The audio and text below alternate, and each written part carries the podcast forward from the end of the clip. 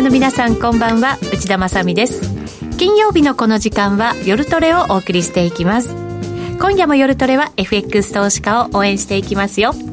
さあそれでは今日のメンバー紹介からです。今日のゲスト現役ファンドマネージャー石原潤さんです、はい、こんばんは石原潤です。よろしくお願いします。よろしくお願いします。スタジオからみやちゃんです。はい坂宮です。よろしくお願いします。ウェブ通してノーディーですノーディーです。よろしくお願いします。よろしくお願いします。今日は賑やかにこの4人で進めてまいります。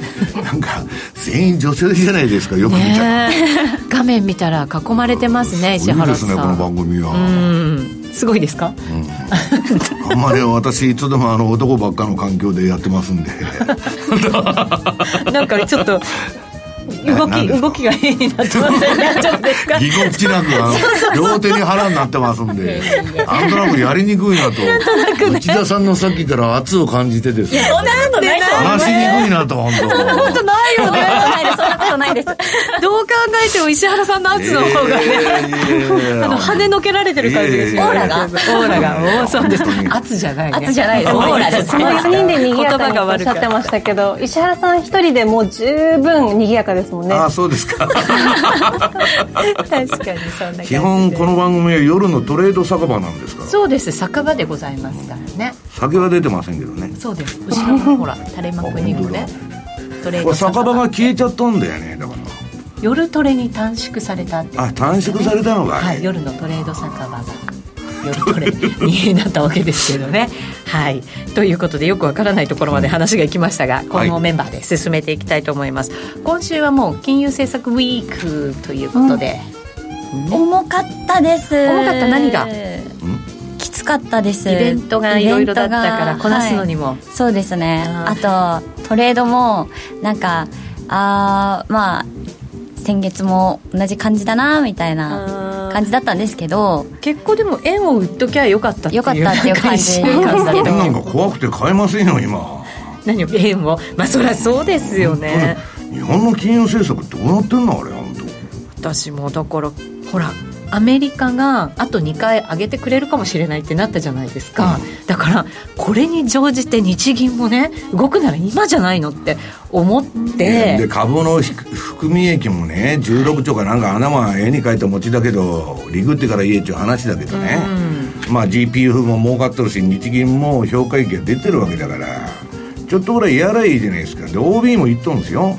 で学者も言っとるでしょ？もう早くあの緩和しろと、はい、さっさとやれって言われてんだけどまあそれをももしそういう仕事をねやるんであれば、うん、安倍宮さんか中曽さんがなってたはずなんですよ。ね。だけど結局まあたすき掛け人事で今度日銀の番だと。はい。だけどあの人たちがならなかったっていうのは理由があるわけでしょ？やりたくなかった。違うよあれ10人以上名前が上がってて、はい、上田さんなんかうの字も出てなかったあれはアメリカ大使館から来たんですよだから。え学者に生徒？違いますよ。要するに、うん、アメリカの指示に従って動く人が来てるわけよ。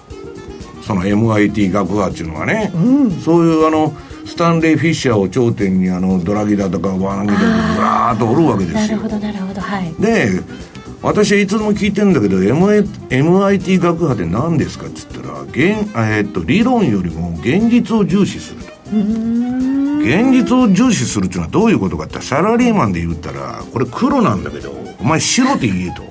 で白で社会の何か。あそうそうそう、うん、そういう話なんですよ。へえ圧ですね。ね、だ。からまあまあそういう、まあ、カイライトも呼ぶんだけどねまあ、だからそういう中での日本だけその3.5%のインフレ率がありながらマイナス0.1%ですよ政策金利、はい、そうですね。小学生にどうやって説明するんですかそれ、うん、説明できないでしょ？まあそうですよね、うん、今日みやちゃんでも会見見てたでしょ？見てました。ツイッターでねだって見なくて一緒だよなもん。私は見ましたよ。あ見たの？見ました物好きですね いやあのなんで見るんですか？いい声の記者さんと大江さんがいらっしゃってそれを見るために会見見てました。いやそんなん記者って予定調和で呼ばれてこういう質問してくれっつって打ち合わせ通りやっとるだけじゃないですか。そういうのもありそうですよね。アメリカすごいよ。僕はバーナンキャ見てたライブで、そうですめちゃくちゃな質問しとるやつがおるわけですよ。あれはやっぱり予定調和じゃなくアメリカは。全然違うよ。あんたいあの今31兆ドル借金があって52兆ドルまで増えるけどそれどうすんだと、でその国債発行の分あんたがやってくれるのかって聞いたらねパウエルはすごい俺の知ったことかと。えそんなこと言っちゃうんですか、うん、でそれは FRB の仕事じゃなくてイエレンの財務省の仕事で私の知ったことではありませんって言ったんですよ。へえすげえなと。そあの雰囲気でそんなこと言いそうに思えないですけどね。パウエルって面白いんだよ。で面白い。俺は共和党だとか言って叫んどったこともこともあったの。大変で。そんな政党職なんか出すやついないっつ出しちゃいけないですよね。ある意味中立なね。でも切れてるんですよ。面白いなとアメリカって。だからいろんなねあのウクライナとロシアの報道でも賛否両論出てるわけ。日本はもう垂れ流し情報そのまま全部がやってるだけの話で。だから世界から笑われとるそうなん日本のテレビで。いやだからあの言論のランキングはあんな低くなっちゃう。ね日本は独立国じゃないんでね、はい、日本と喋っても仕方がないって中国から言われとるじゃないですかだから何も言い返せないじゃん。それまあそうですよね。だからまあ要するにですね今日の話にもつながるんですけど、はい、日本はこのままほっといたらウクライナみたいにね戦争に巻き込まれる可能性があると。要するに人の。そうですね。関係のない、はい、米中で衝突しとってなんで日本が巻き込まれなきゃいけないんだっていう話で。でそれはね金融生活策にも大きく関わってるんですよ。わかりますか皆さん、はい、アメリカって今すっげえ不景気で私は現地にね電話かけて聞いてたら商業用不動産のファンド全部ぶっ飛んどるし。なんか不動産とか大変みたいですねあんなめちゃくちゃですよ、ね、あのコロナであの在宅勤務になって、はい、もう在宅勤務でないと会社辞めるみたいなやつが増えちゃって。オフィスいらないんですよ。高いなんか人が戻らないって話はすごい聞きますよね、うん、もうシリコンバレーのあのサンフランシスコとかあの辺が一番ひどくてね、うん、で不動産ファンド償還停止とかになったとこもあるしこの前ね金利をいきなり5%に引き上げたもんだから銀行3個飛んどるじゃないですか、あれ結構でかい銀行でみんなバカにしてるけど、シリコンバレーバンクってあれ本当に救済しなかったらもう世界的に大変なことになってんのよそれは放送では言もう放送では言えないから言いませんけど大変なことになった。いやいやその内容は言えないけど大変なことになった。だけど結局ねそれだけ不景気なのになんで金利上げるで上げるんだったら、はい、ねじゃあさんこんあのえっとなんだ昨日も上げたらいいじゃないですかはい、なんで休止して来月に上げなきゃいけないの？それはちょっと疑問に思ってたところなんです。よ、わけわからんでいやそれはなめられちゃうとダメだからそうでしょうね。えっと要するにやる気なくてもやるっちゅうんですよ。やるやる詐欺で。で多分やるんだけどえっと、1か月置いてまた金利上げると。で、年末に11月かそこらにもう1回0.25やるっちゅう予想になってるわけ。その FF レート先物もね。はい、で、なんで金利上げてるんですか？ノーディーなんで金利上げてるか分かる？えインフレがひどいから？インフレなんかもうずっと下がってるじゃん11か月でそういう話ですよね。それねみんな記事読んでノーディー。インフレが収まらないからっつってあんた11か月連続下げて 商品相場もみんな暴落してるじゃないですかって。ど今頃日本の会社電気上げるっつって天然ガスが暴落してるのにおかしいでしょ、うん、なんで金利上げてるんですか？銀行のため？じゃないか。金利上げたら 銀行ひっくり返っちゃうじゃん、ね、もうシリコンバレーバンクみたいなとこばっかりなんだから、ね、なんだろう雇用が強いからでしょ。違いますよ。中国封じ込め政策ですよ。中国が、要するにわーって来たのはねちょうどあの2000年から大成長してるわけですよ。はい。中国は、うん、ね？もうこの30年間国民の生活レベルバンバン上がってるわけですよ、はい、で日本とかアメリカもそうだけど中産階級が没落しちゃって、うん、まああの民主主義やっていけないような体制になっちゃってるんだけどでそれはなんでかっつったらこのジャブジャブと低金利で行ったんですよ中国はわかります？中国がそこの成長を、で、うん、中国が成長しなかった時代っていうのは、はい、80年代とか90年代の金融引き締め。で高金利の時代なんですよ。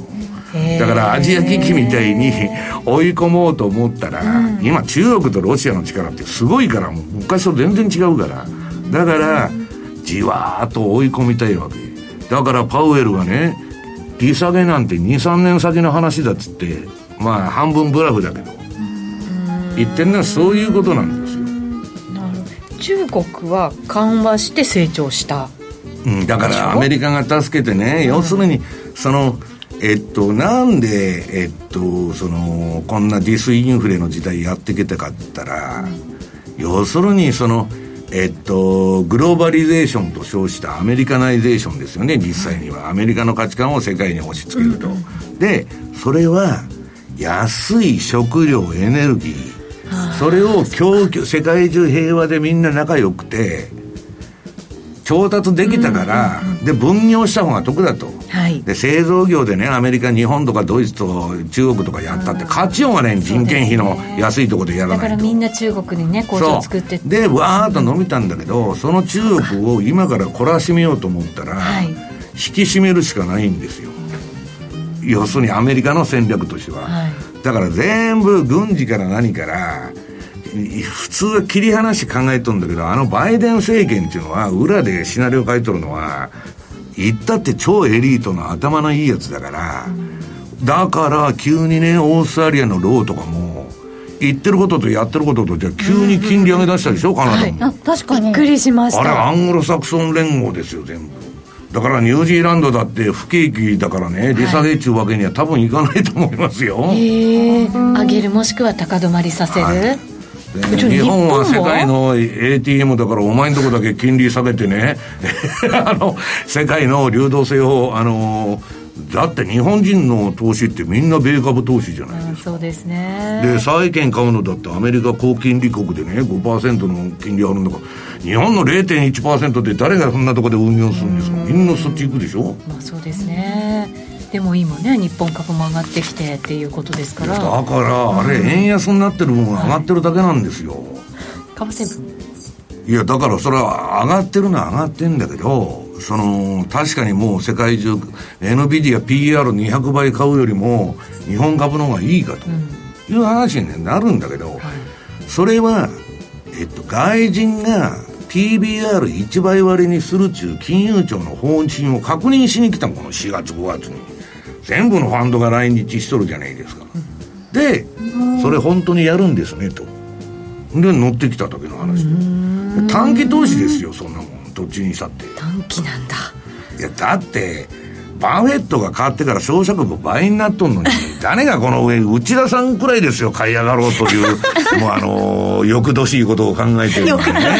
割安でも何でもないでしょ。日本のあんた、バフェット指標、今いくらか知ってます？知らないです。89年度後半と釣り合っとんです。ああ、バブル期だ。うん、だって、株の時価総額がこんなに増えて GDP 何も変わってないのに割高に決まっとるじゃないですか。だから、世の中には何でもね裏がある。んですよあんな日本株割安だとかそれ円から見たらタダだよみんな。で今日もう金持ちが多くてもう我々バカにされとお前らの給料なんかねアホみたいな金額だとミーティングすると言われとんですよ。どんだけ高い給料取ってるか知ってます？新入社員の23年目でももう4 5千万なんてゴロゴロおるんだから。すごい。全然想像つかないです、え。ー、いやできるやつはそのぐらい取るんですよ。IT の世界でも金融でも。まあだからねそれがねまあそんなまあ大したサラリーマンだから大したことね4 5千万でも。本当の金持ちってね何十億何百億って売ってる。どこの国にも1%いる。ね。中国で、えー、14億、はい、インドで14億、うん、めちゃくちゃ金持ちなんですよ。でそれ両国合わせただけで2800万人おるんですよ。日本と人口が違いますからね。そうですよね。そいつら日本にインバウンドで円安でただみたいな値段だと何かってもそれ買うでしょ。でマンションなんて30件とか50件まとめて買うんだから。ね、買ってるらしいですもんね。ね だから、インドに岸田さん援助しに行ってどうすんだよと。日本に金くださいと。こっちで援助してくださいと。当たり前じゃないですか、本当もう。でしょ？はい。さてさて、冒頭からもう石原節炸裂という感じでございますが。まあ、あとは内田さんとノディと。なんで？はい。この後もまだまだ、はい、はい、石原節聞かせていただきましょう。この番組、YouTube ライブでも同時配信しています。チャットもありますので、皆さんのご意見、ご感想、石原さんへの質問などなどお寄せください。お待ちしています。それでは今夜も夜トレ進めていきましょう。この番組は、真面目に FX、FX プライム by GMO の提供でお送りします。ラジオ日経プロネクサス共催個人投資家応援イベント in 東京。7月22日土曜日東京永田町の JA 共催ビルカンファレンスホールで開催します。抽選で200名様を無料ご招待します。ラジオ日経でもおなじみの桜井英明さん杉村富夫さんによる株式講演会のほか上場企業の IR プレゼンテーションをお送りします。お申し込み詳細はラジオ日経イベントページをご確認ください。ESG 時々耳にするけど何から始めよう。そんなあなたに。ESG A to Z は ESG がよりわかる身近になるをコンセプトに ESG に前向きな企業のインタビューや専門家による解説など ESG の最新情報満載でお届けします。これからの投資のヒントになるかも。ラジオ日経第一で平日の月曜お昼12時からポッドキャストや YouTube 動画でも配信中です。さて今夜の夜トレは石原淳さんゲストにお迎えしてお送りしています。引き続きよろしくお願いします。ますオープニングも長くなりましたよ、石原あれオープニングだったの？私の場合あのシナリオなんか完全無視で、タイムキープは誰がしてるんだという番組。一応私あ、一応、内田さんなんですか？はい、してますけどねあなるほど。はい、ちょっと放置してみました。一応あの私の出る回は最後番組名をはいコールしたらそれで成り立つっていう話になってる。番組名をコールしたら？スポンサー名だけ言わなきゃいけないじゃないですか？まあ最後ね締める時にねうんそう。それで成り立つと。何があっても石原さん節だけになってるあとは勝手に喋っててくれと。いやいやいや皆さんがな、いや、私もね、もうあのーあれですよ、最近なんか、わけのわからん世の中になってきて、コロナ禍でね、ノーディ。昔はセミナーとかあったら、いろんな人と会えたわけ。はい、そうですね。お客さんとは投資家の方もそうですし、ね。投資家のなんとなく雰囲気が分かったんだけど、うん。最近何がどうなってんのか、さっぱり分からない。直接会えない時期がね、長かったですからね。うん、だけど、私ね、他の放送でも言ったんだけど、昨日、昨日高校の同級生から、ほとんど会ってないやつ。はい。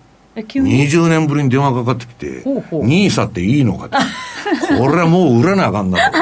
靴磨きの少年めっちゃわかります。私もね、実はこの前、親戚の法事で、一言あったんですよ、一言ね。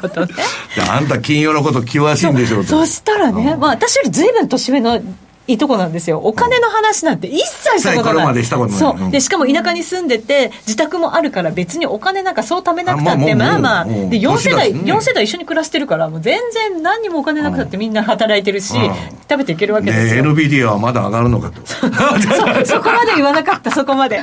でもなんか、コツコツ積み立て始めたって言って、何をと思って。それ、いくつの人ですか？もう結構年ですよ。もう就活した方がいいですよ、それ。積み立てしてる場合じゃないと思いますよ。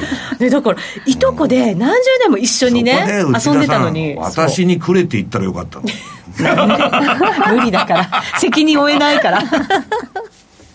そう。私もだからそろそろだなと思ったんだけど。やばい話多いよ、最近ねそういう。いや、会ったことも何にもない。あの、何十年も。一体どうしたんだと、何かあったのかと。急にね。じゃあ、ニーサっていうのはいいのかと。しかも兄さんってね。俺に聞くなと、ニーサの話を。違うよね、聞く人が。国のやってるもんに乗るわけがないだろうと。まあ、私はお得だから乗ってますけど。私は、はい。何を言ってるんですか私は金融庁の人とも取引所の人も官僚の人ともすごく仲良くしてるんですよ。で、みんな会うとおかしいって言ってんだから、こんな法律とか制度とか、ニーサのあれにしたんで、税制も複雑だしね。なんで、あの、イギリスのパクリなんだから、そのまま持ってきたらいいじゃん。そうそうそうそう。だからみんなおかしいで手数料ゼロだってそうですよ、今度の秋から株の。どうやって飯食うんですか、証券会社。共存していかなきゃいけないと思うんですそうけどね。で、割と私はね、手数料をゼロで飯食おうと思ったら、みんな悪いことに走るじゃないですか、最近の仕組み債の問題だとか。みんな日銀が金利上げないから、ああいうことが起こってるんですよ。だから、私はね、あの、正当な報酬っていうのは、払わなきゃ相手に、はい世の中がおかしくなると言っとるんですよ。確かにそうですね、まあね、放送で言えない話ばっかりなんですよ、そういうのは。本当に。金融の裏もね。はい。いろんなものの裏もね。いや、もう裏じゃないんですよ。何本当の 真実っていうのはあるんですよ。だから、皆さんが表だって思ってるのが実は裏なんですよ。わかります？うんなるほど、なるほどうん。逆真実は逆にあるっていう。うんだけ恐どその、えー、あれですよ、この和をもって尊し、何の話や。いや、要するに同調圧力が こんな強い国世界でないわけですから、内田けしからんと何言ってるんだお前という話になるわけですよ。ね？で立場っていうもんが人それぞれ違うでしょ？はい。内田さん言いにくいことたくさんあるでしょう、言いたくても。まなあ私が代わりに言ってあげてるんですよ、うごの代わりに。でも私が知らないことばっかりですあ、けどそう。あ、そうか。私の知ってることなんてカあカスみたいなもんですよ。いや、もうなんかね、本当に、あの、おかしいなと。世の中がね、おかしくなってきた。おかしくなってきた。うんはい。私が正しいとは言いませんよ。だけど明らかに、もうおかしい。今の世の中。だから今度から内田さんもね、えーっと、私は心は女ですと。私が女言ったら内田さんびっくりするでしょう。何？石原さんがそう言うってこと、うん、いやいや LGBT だとかなんだとか、それは賛否両論でね、私はね、そういうものを認めてる昔から、いかなる人の自由も認めて、ね、その、なんだっけ、ドラッグクイーンでも何でもいいとニューヨーク行って拍手喝采してやっとるんですから、だけど、それをね、みんなに押し付けるのは違うでしょうと。まあそうですよね女子競技に男子出てきたら心女ですと。女子女子競技なくなっちゃうじゃないですか。勝てないですよね、さすがにね。いや、そうですよ。そんなもんね。真顔で言っとるんですよ。おかしいと思いませんか？石原さん、何の話してるんですか？いや、何の話？ノーディいいツッだコミだね。ね、ポジションをめちゃくちゃ持ってるせいで、もう今日本当に助けてみたいな感じなんですよ。え、何を持ってんの？ポジション？ポジション？のいや、ポジションでだって円打ってノーディ儲かっとんじゃねえのか？へえとか言って。いやいや、でも違うんですよ。なんかね、ちょっとね、円を、う、えいやーって売り続けられるパシあの、心がちょっと続かないから、どこまで、この、なんていうか、円売っちゃえみたいな感じを続けていいのか、ちょっともう石原さん、助けてくださいっていうなんで。助けてください私はね、今日まあ、チャート持ってきたんだけど、ノーディ。はい。ちゃんと見ますか、あのね、私は相場のやり方い、いろんなやり方があっていいと思うのよ。で、みんな聞いてるのは、この相場どこまで上がるんだと。もうしょっちゅう聞いてくる。毎日のように電話かかってくる。かれるでしょうね知りませんと。私に聞かないでください。相場に聞いてくれと。いや、本当そうなんだ。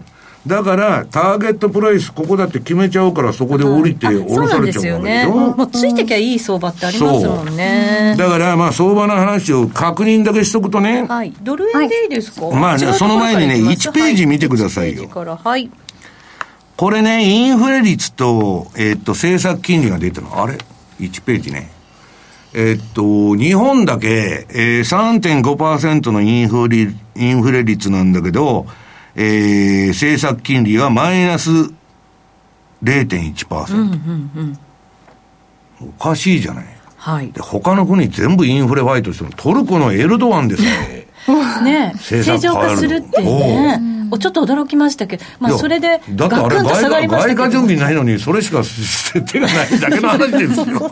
結局もうお金がなくなっちゃったからね。そういうことやらなきゃいけなくなっちゃそういうこと。ったわけですけどでもエね。ルドアンさんはなかなか賢いあれを見てると。まあみんなボロカスに叩いてるけど、あれはなかなかの人物ですよ。あ、そうですか。あれはロシア相手に、アメリカ相手に、中国相手に全部うまくいや、やってる。立ち回ってますもんね、間に入って、ね。で、そういう意味ではインドもうまい。台湾もうまい。まあ、どことは言いませんけど。ね。ちょっと大変まあまあ、それはいいんだけど。はいで、これ見てるとね、日本だけが大規模な金融緩和、世界中でノーディーやってるわけ。はい。円なんか怖くて買えねえじゃん、他全部切り上げてるのに。うん。スワップも山ほど疲れな取られちゃうしね。そうですねいや、今や、あのアメリカが高金利通貨になってるのよ。はあ、すごいついてきますよ。うん。んで、えっ、と、ノーディーは何？ドル円とかが知りたいの？ドル円とポンドにあまあ、ポンドは今日チャート持ってこなかったのか知らないけど、ちょっとねじ、ゃあドル円12ペドル円のージ。12ページにあるの？12ページありますよ。あそう冷やしで、はい。これがね、まあ、えっと、ドル円のチャートなんだけど、その前に11ページ見てもらって、11ページ、はい。これは日本の長期金利とアメリカの長期金利のチャート。下の底ばっとのは日本の10年国債の金利ね、ノーディー。見える、はい。上が、えー、アメリカの10年国債金利。ドル円レートっていうのは、アメリカの国債と日本国債の交換レートなんですよ。そうすると、これだけね、ワニの口みたいに、金利差が、まあ実質も名目も広がっちゃうと、はい。円なんか変わりようがないじゃん。まあそうですね。変われるとしたら、みんなが上で掴みすぎて、下がった時に分投げのポジションが出てくるとか、そういう時だけで、はいそれも限度があるでしょ。だから、基本は円安なんですよ。で、貿易赤字最近ちょっと減ったとか言って出てるけど、貿易赤字の方が、お赤字の国っていうのは、実需のフローで円売りばっかり出てくるのよ。円買いよりも。だから、何を見ても、えー、円高になる。そう、円安になる。あ、円だ高になる要因がない。ないだから円安になっちゃう。そうですね。で、私はね、ノーディー。はい全然相場の予測なんかしないんです。で、それが次のチャート。で私はいいくつかね、えっと、その、順張りのシステムを出してん、あの、インディケーターを発表してんだけど、これはね、今、えっと、私は、あの、最近マーケットナビゲーターっていう DVD を出したんで、そっちの方をよく紹介してるんですけど、お客さんの人気はこのメガトレンドっていうのがすごく高くて、これね、この前無償アップデートしたんですよ、今年の1月に。ちょっとシステムをバージョンアップして。今バージョン2だから、はいえー、Windows みたいにバージョン11までやるぞ。いやいや、それは冗談です。で、やりそうだけど。これね、いやいや、これね、ノーディー。チャートが赤になったら買い持ち。はい。で、黄色くなったらうち、売り持ちなのよ。うん、それ、それやってるだけ。だから、私明日か、相場が上がるのか下がるのか、そんなこと何の興味ない。この今、赤の円売りトレンドになってるのが、黄色くなったらね、チャートが。土転してひっくり返すだけのポジション。ドル買い持ちから、えー売り持ちに変わると。はい。これ何にも予測も何もしなくて。綺麗にはまってますもんね。一番、それはね、間違ったシグナルも教えてくれますよ。一番楽なの。で、私が、えっと、35年以上やってきて、大損こいだの。絶対金は上がるとか、絶対ドルは上がるとか、思い込み。あで、思い込んでるから、ドル下がったって絶対上がると思ってるわけだから、ポジション切らないわけよ。そうですねで、どんどんどんどん相場が逆行っても、いや、ドルは上がると。ガリレオ・ガリレイみたいになってて、それでも地球は回っていると。いう話で、損切りポイントがないんですよ、思い込んだら。ー確かに失敗する時ってそういう時ですよね。そう。こういうはずじゃない？みたいな。そうね。いや、だから、そんな世の中が理屈通り動いたらね、経済学の学者が脳で一番儲かるはずなんだけど、そんな話聞いたことないでしょ？で、確かに。結局ね、学者がなんで儲からないかって言ったら、為替相場っていうのは、いつでもあの、エミンさんが言ってるけど、はい。構成する要素が非常に多い。金利差の場合もあるし、地政学の場合もあるし、いろいろある。需給もねで、その時、ね需給もそうだし、あるいは株が暴落したら、キャリートレードの巻き戻しで円高になるとか。だから、マーケットが何を見てるのかっていうことを、マーケットテーマを考えないと、金利差が全然効いてない時もあるし。確かに。で、ね物価だったり、雇そん用だったり。なこと言ったら、あの、日本のバブルが崩崩壊した1990年代なんか、むっちゃくちゃな円高になってくるんですよ。普通の常識で考えたら、日本のバブル飛んで、経済むちゃくちゃになっとんだから、円売られたらところが日本企業が海外にある資産全部引き上げてくると。だから。金ないから、バブル崩壊して。アメリカに置いてる資産売却。だから円買いだ。そう、ヨーロッパ売却、アフリカも売却、全部本国に戻したわけよ。ドルとかを円そう、リパトリエーション中、里帰りしちゃったの、海外資産。だから、私はね、じゃあ、それを、マーケットテーマを何見ているのかっていうのを、知ることはね、何につながるかって、銘柄選択。今さっきみたいに、ノーディ、ワニの口みたいに広がってんだから、円は売りだと。じゃあ相、手探し円売りのその商品を集めましょうとか、あるいはインフレだから石油買いましょうとか、そういうふうにポートフォリオを組んで、そのためにニュースとか、ファンダメンタルズ見てんだけど、売買は全部機械にやら、機械っていうかコンピューターにやらせてるなるほど、なるほど。そうすると、すごく気楽で、こういう番組に出てこられるわけですよ。そうですよね勝手にコンピューターがやってるもんで。勝手に働いてますよそう、勝手に寝ながら24時間ね、内田さん、文句言わないんですよ、PC は。そうですね。24時間365日。そう。で、そうは言いながら、はい銘柄を外しちゃうとね、そうそうそう。13ページ。ここ数年のドル円ってノル、ノーディ何やってたのか知らないけど、この、この前まで動かなかったじゃん、去年、一昨年まで。いや、なんか何年もこの時にノーディはドル円をやってたの？あんまりそういえばやってない時期もありましたね。ノディポンドじゃない？ポンドとかあとユーロドルとうかん。うん。でしたね。いいね、それ。だから、こんなね、これなんでこういう現象になったかって言ったら、アメリカの金融当局が債券市場を固定化したわけ、介入して、金利をコントロールした。はい。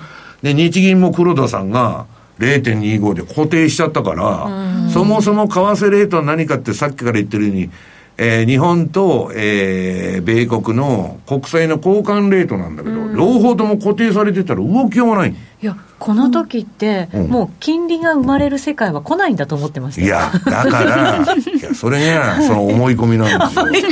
そう思ってたらいきなり跳ねたわけじゃん。そうそうそうでした。ね、ノーディ、こんな横ばい相場ってやってたら損しちゃう。だから、こういう時やドル円やるよりも、例えば株のインデックスやった方がいいとか、コモディティやった方がいいとか、ポートフォリオを組み込ま、組み替えないといけない。で、私はじゃあこの時為替やってなかったかって、やっとったの。で、何やっとったかって言ったら、ユーロドルの、トレンドが出てるものをね。2ページ。はい。これが現在のユーロドルの冷やしなんだけど、えーっと、今日から買いになっちゃった、あの、ラガルドさんが勇ましく利上げしたもん。まだまだするっておっしゃってね。うんなんかまあ4%パー、今3.5%でしょ、?4% まではやると思いますけど、ラガルドさんね、去年までこんな人じゃなかったのよ。陽気な方だった気がするんですけど。すっごいハト派で、ね。ね、ファッションだけ気を使ってたと。おしゃれなね、感じですよね。おしゃれ番長今日のメガネとスカーフと服は何を着ていくかと。王女なんです何よにしようと。はい。ラガルドさんいい人らしいですよ。あ、そうですか。ラガルドさんのお友達に聞いたんだから、私。こおすは幅広すぎますね。の前、新潟来た時にその人一緒に回ってましたね。あの、やっぱ海外の方ですよね。いや日本のあ、日本人で？日本のあの IMF の方、あの、もうやめたけあど。、そっかそっか。いや、まあ努力家でどうのこと、いや、私はね、ラガルドのことをよくボロコソに言ってるから、お友達もさすがにね。ええ違う違う、どういう方なんでしょうかと。はい。聞いたら、うん、じゃあ、あの、政治家みたいなやつなのかと聞いたわけそういうイメージ、ジがありました、最初。うん。政治家っぽい経済の専門家でないことは確か。はい。でも、えー IMF からん。ECB の、いやー、すごいねですよ。トップから、うん、すごいと思いませんか？本当にすごいと思います、本当すごいでしょ、うん。かっこいい。だからどういう人なんで今恋愛してるんですよあの人はそうなんですか？えなんかバリバリのキそうャリアウーマンかと思ってました。ね。え。何を言ってるの？あの人は恋をするのが一番大事だと、ね、やっぱりフランス的な価値観があるわけですよ。ね。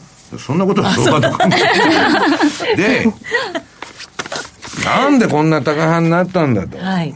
いうのはね、いろんなことが言われたので、急に、えっと、パウエルよりも高派なんですよ、今、ラガルドの、急に手のひら返しで変わりましたね。ラガルドの講演の原稿とか見てたら、はいめっちゃくちゃ高派ですよ。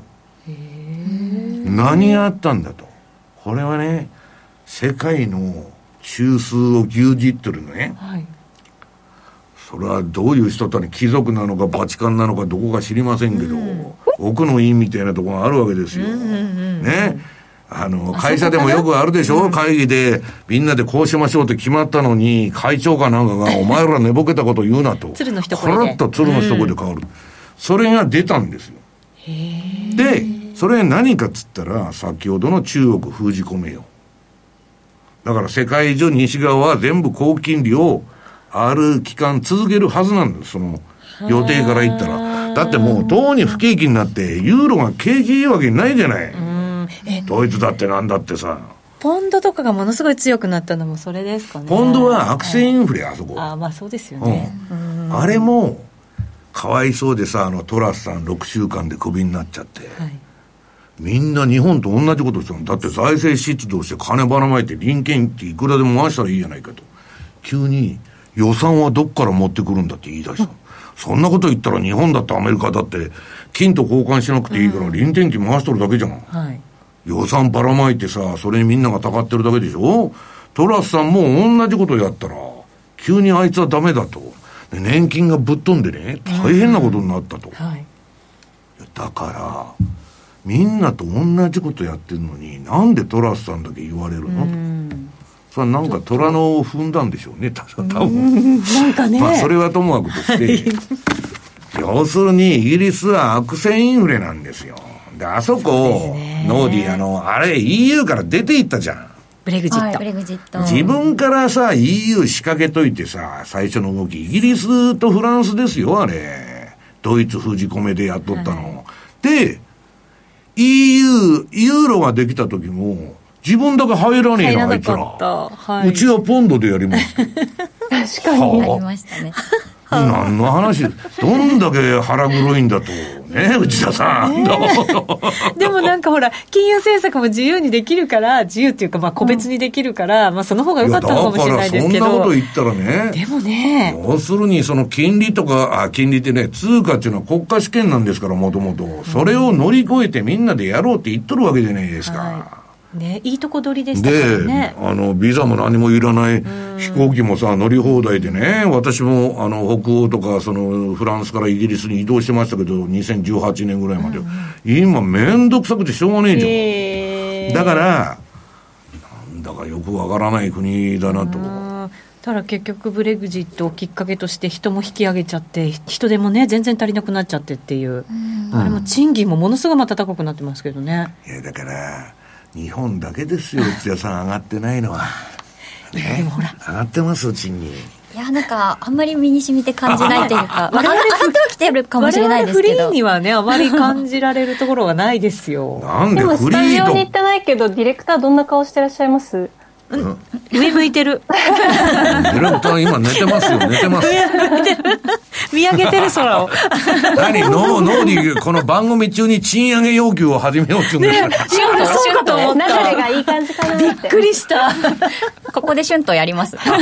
やろうか。春も終わったけど。あ確かに。そのに、皆さんと一緒に落ちていきますっていうのが、日本人のメンタリティーなんですよ。自分だけ落ちるのは嫌だけど、みんなと一緒だ平等に落ちていく分にはすごく寛容な国民なんです。ね。でみんなと一緒に今。内田も貧乏だと。俺も貧乏だと。ね、しょうがねえと。とそう そうそう。フランスなんかちょっと年金のあれが伸びただけで50万人のデモものすごい人がね。日本なんて今度あの、少子化の財源で、もう、ボンボン税金があるのに誰も文句言ってねえじまあそうですね、ゃん。ね。だから、どういう国なんだろうなと。うん。でも今ほらみんなと一緒に上げていこう。え、何をですか？お給料？豊かになろだってうってしてる儲かってわけじゃないですか。ねえのにどうやってあげるのよ。え？儲かる企業にしようと思ってるわけですよ 今ねなんか、薄っぺらに感じた自分が今。いや、それはともかくユーロの話に戻ると、はい、ユーロは、まあ、ラガルドさんが、はい、利上げしたんで、あれになったと。強気になったから、ね。でね、ノーディ、次、ユーロの週足。うん、ユーロは週足で売買すると儲かんのよ。さっきの、週足。これ同じ期間が出てるんだけど、ドル円って、ノーディ、全然上がらなくて、去年のアメリカの利上げからわーっと相場が走ったわけでしょ、円安に。ユーロはさ、一応、このじり品、な長いじりじり、じりじり黄色く下げて、赤く上げて、えー、黄色く下げて、今赤く上げとると。ちゃんとトレンドが出てるわけ。こういう長いトレンドいいですね。いや、だから、日本の自利品と一緒で、じりじりいくやつは内田さん、ね、なかなか終わらないそうそう、長引くってやつでしょ？ね。だから、じりじり相場がいいんですよ。急騰するから急落すると。うん、確かに、調整も必要だからね。急騰すると。じり品っていうのはなかなか止まらないんですよ。そうですね。そういうのをだから見つけないといけないわけですね。相手選びにね。うん、円の相手に、ね、そういうことそういうことでしょ？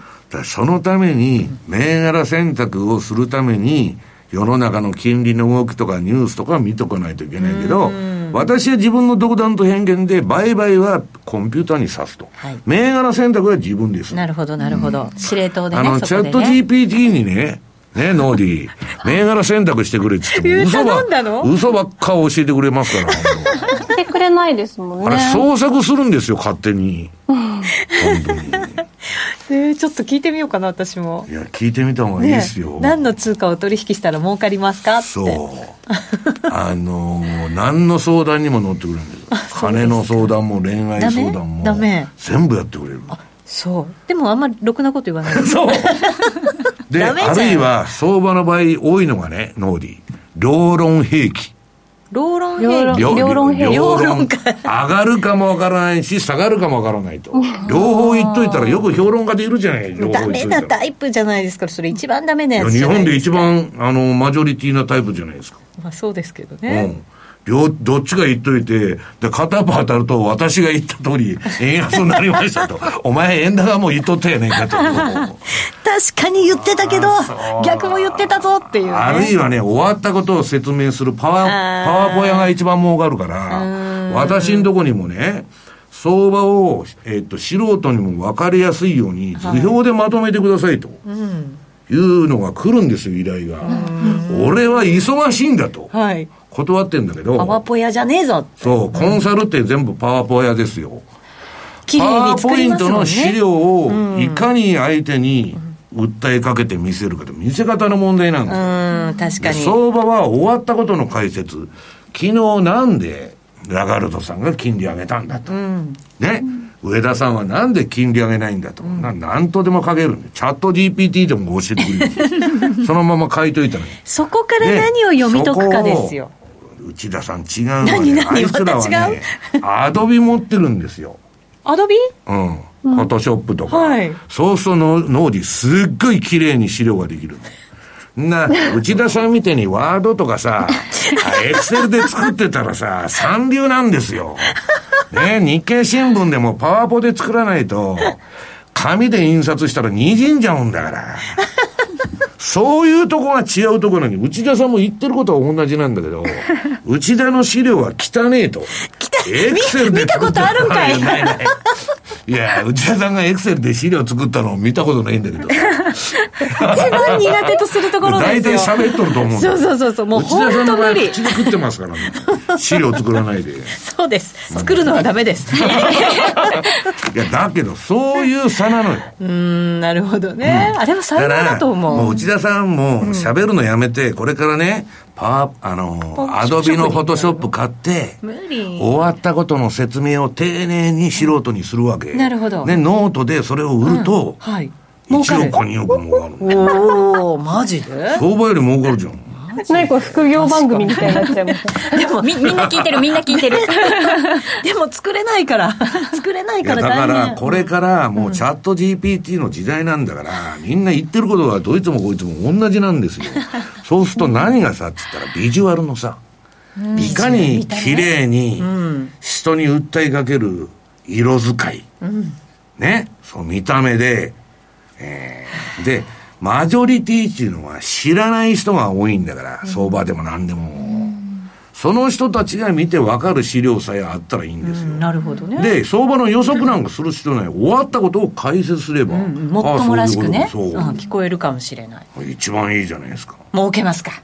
いや、だけど、内田さんも我々もそこまでね、腹黒くないんで。そうなんですよ。金儲けでそんなことやって、俺はポルシェに乗りたくないという世界に生きてるわけですよ。まあ、乗ってみたいですかいやそうなのほら本音がバリバリに出ると、もうあの、春軽さが、あの、今、多分ちょっと鼻の穴広がっちゃったかもしれないくらい。いや、それはね、誰だって、金持ちにはまあなりたいかもわからないけど、はいそういうね、なんかあのーまあ、それは、そその人たちの考え方だから。はい。で、私は言うわけですよ。東大出たね、あの、編集員たくさんいるじゃん。そこら中の新聞社に。いっぱいいますねお前らもパワポの技術をもっと上げろと。ああいう人たちほら、書くの専門ですから。私とだか一緒でワーらド。難しい言葉ばっか書くなと。そっかそっか。誰も理解しないから少数者のマーケットでやってたって、ちょっとも人気が出ないわけですよ。そうですね。ね。はい我々も明日からパワポ屋に変わらなくちゃ。アドビをね使い込目覚めなくちゃいけないやん。ね。ここはね、みやちゃんに頼みましょう、それはね。え、み、みやちゃんうまそう。センスがありそうだもん。あそうなの？んか、センスがありそう。はい。あの、明日からとりあえずフォトショップ買ってもらって、綺麗に。私はもう持ってるんで。あ、持ってる？持ってますあもう大丈夫じゃん。違うわ、我々と違う。フォトショップですから。内田さんみたいにワードとかエクセルでやってませんから。あ今度からね、でもチャット GPT がはい、図表マナニを作ってくれるかあ、ら。本当ですか、使いこなせばいいんですね。そうそうちゃんと GTP をね。まあだからそういう意味でね、話を総合すると、はい、総合していただいて。えーまとめるとそういうことなんだけど、ちょっと今せっかくチャート出してもらったんで、さっきユーロ円の冷やし。はい。まあ、あの、皆さんには申し訳ないんですけど、私はクロスエンチのほとんど少量しか、もうほんと小さなポジションしか持ってない。黒線結構でも強いですいや、けどね。だからドル、対ドル相場ばっかやってて、ここ数年。で、最近、ようやくクロス円のポジションを増やそうかなと思ってる。おそういうそれは円安になると思ってるからじゃなくて、円安になっても円高になっても動くんじゃないかと、これが。あ、なるほど。思ってるから思ってる、そういう考えなんだけど、このユーロ円の冷やしを見るとね、ノーディー、私がこのチャートを見ると、すんごい汚いチャートなんです、これ。ギザギザだから。うん。で、これ私のね、トレンドフォローシステムで、これだけ振っとったら、もっと本当は頻繁にシグナルが出ちゃう。まあ、それでも、なるべく出ないようにしてても、こんだけ出ちゃうんですよ。こんなにギザギザなんですね、動きうんね。だから、これね、ノーディー、毎日やってたら、日ばかりとか、ジグザグ、ジグザグ、日替わりメニューみたいな感じで、私は誰、ここはどこって なりますね。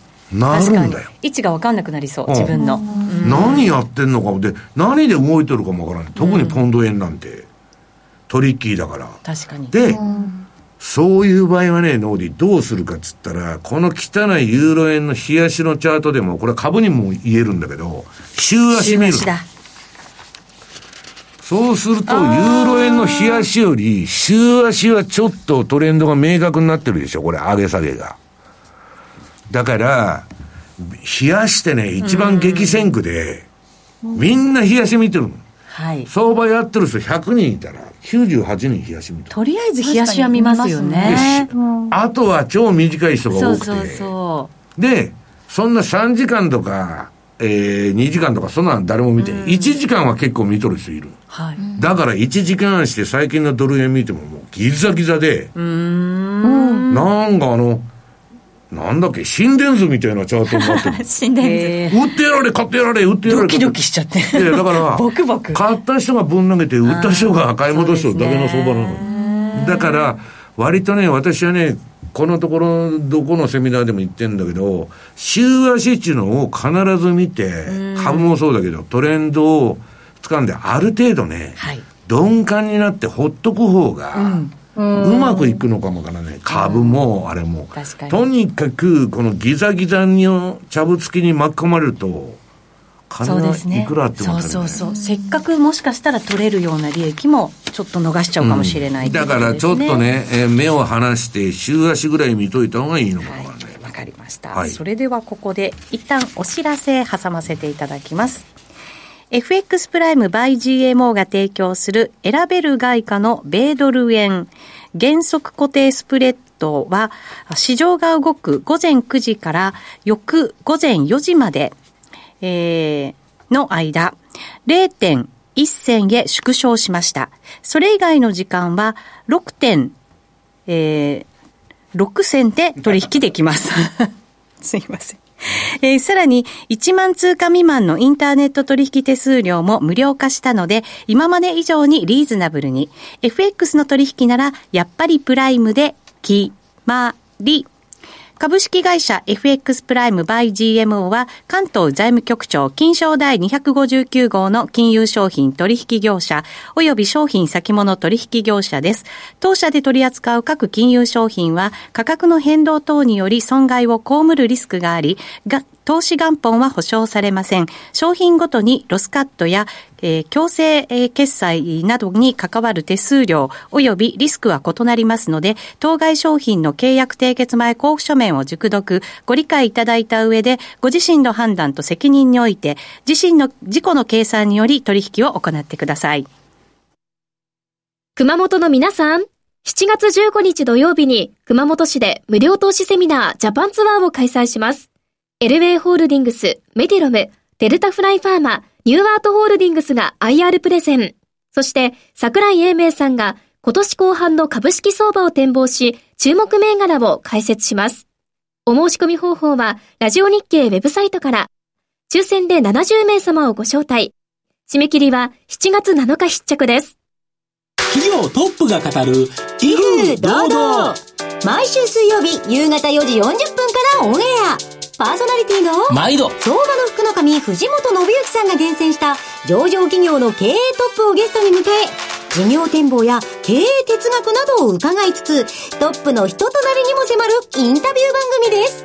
企業トップが語る威風堂々はラジコタイムフリーポッドキャストでも配信中。ほら聞いてやさて今夜は石原淳さんをお迎えして夜トレ進めております。はい、間もなくあと数分でも番組もねお別れのお時間になってきますけど。そうですよ。あと7分ぐらい？早い。ね。というところまで来ましたけれども。はい結局だから円は売っておきたい通貨それに対する何を選ぶのかというところでね今日はお話しいただいてきた感じがしますけれども、まああとはだからあの皆さんに注意していただきたいのは、黒線やってるお客さん多いでしょ、プライムさんのお客さんでも。はい。株安になった時に、円キャリーの巻き戻し、今もう円売りばっかりだから、それに気をつけないとダメだ、うん、で、じゃあ株はいつ下がるのかと。いや全然日本株に関してはね、ちょっともう分かんなくなってきましたよ、もうチキンレースじゃないですか、うん、やるのにも。本当そう。だって金融庁が PBR1 倍割れなかすと、はい、ROE 上げろと。